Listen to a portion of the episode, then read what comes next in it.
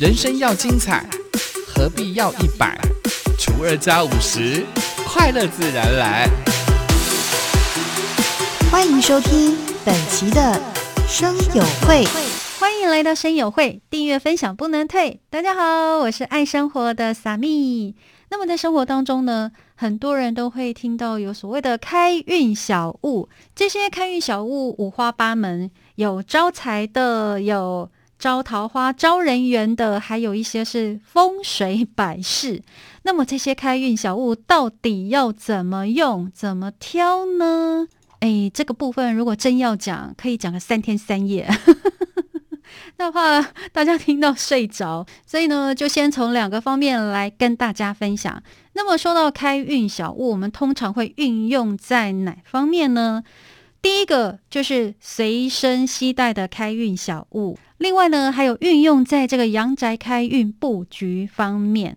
那首先先跟大家分享关于随身携带的开运小物，第一个就是钱包。那么说到钱包，它就是一个随身的小金库啊，所以说钱包就是招财开运小物。好，好，首先要跟大家分享的就是呢，如果你本身是习惯使用金钱，也就是实际的金钱货币来买东西的朋友们，在这里呢，就建议你，呃，最好使用长夹，因为这样子你的钱就可以住在一个。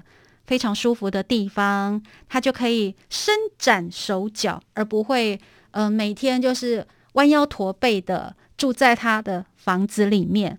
所以，请使用长夹。再来，第二个很重要的部分就是钱包不能破损，所以一旦发现钱包有破损，就要赶快替换啊。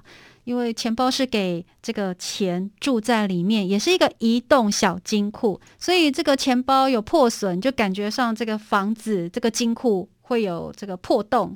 会漏水这样的感觉，所以当你的钱包有破损的话呢，一定要赶快替换。所以说，钱包的这个品牌啊，钱包的这个材质或钱包的价格，并不是挑选钱包最重要的一个考虑因素。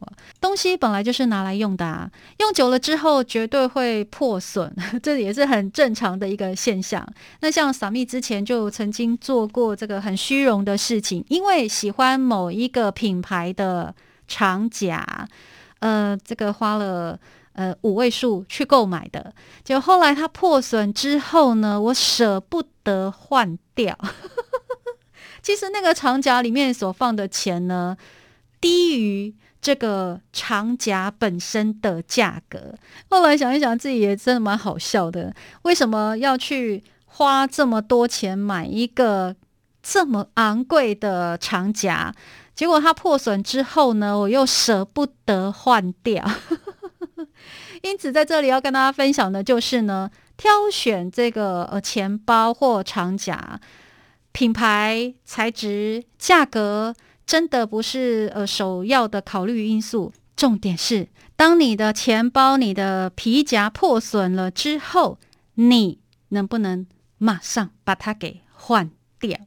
好，再来第三个，挑选这个皮夹啦、钱包的颜色，到底要怎么挑选呢？才是适合我的？那通常在幸运颜色的部分，我们一般来讲会用你的八字来去看你的五行木、火、土、金、水，就是它的相生相克啊，就看你本命是喜金水还是喜木火，来挑选所谓适合个人的一个幸运颜色。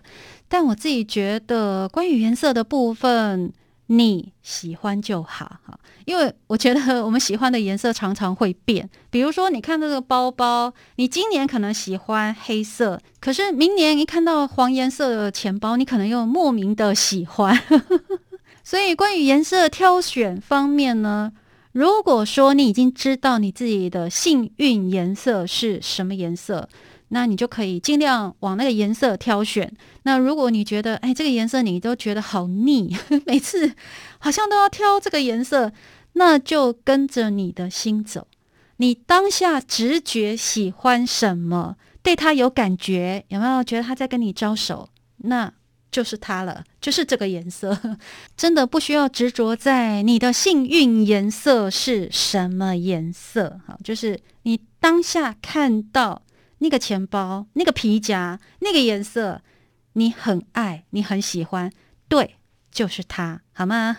重点是，呃，这个价格是你可以负担的，哦，这个是比较重要的，好。另外，这个随身开运小物还有这个饰品方面，因为很多人都会觉得说，哎，想要招桃花，想要招财，是不是就要去选特定颜色或特定材质的一个饰品？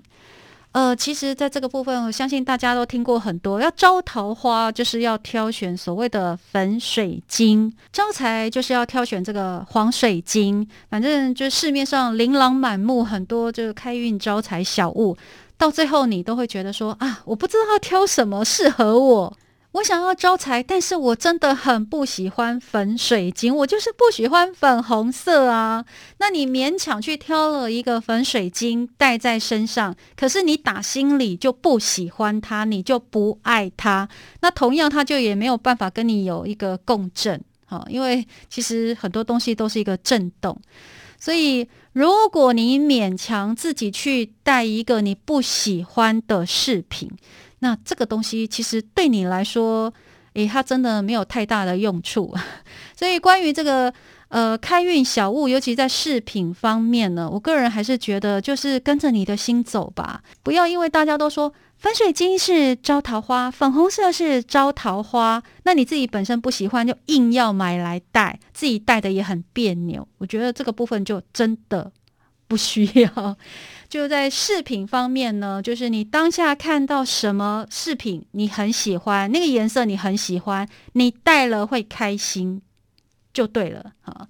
那至于是什么材质、什么颜色，那就真的不是很重要，因为这个饰品是要戴在你身上，不是戴在别人身上。你自己本身要喜欢它，要爱它，要跟它有感情，不然它就是一个。装饰吧，放在你身上，就你看都不看它一眼，你也不喜欢它，只是觉得说，呃，别人说这个粉水晶粉红色，呃，招桃花招人缘，可是你打心里都不爱它。那这个开运小物、开运饰品对你来说，就真的没有太大的意义喽。所以真的要挑，就要挑你爱的、你喜欢的，你看到它就会开心的。带在身上好吗？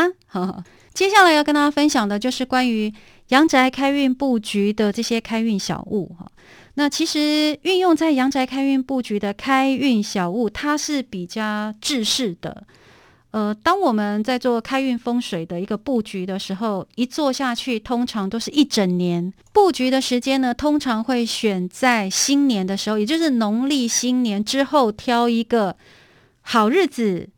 好时辰，然后帮你的阳宅的东西南北、东北东南西南西北八个方位，再加上中宫，哈，总共算起来有九宫。那每一年运用这个紫白飞星阳宅布局法。呃，会飞到你阳宅不同的方位，所以呃，在农历年过后，我们会挑选一个好日子、好时辰，重新在这个阳宅布局哦，就是把这些开运小物布置在这九个宫位。那当我们要催旺阳宅的文昌星的时候，在这个宫位，我们就要放置文昌笔。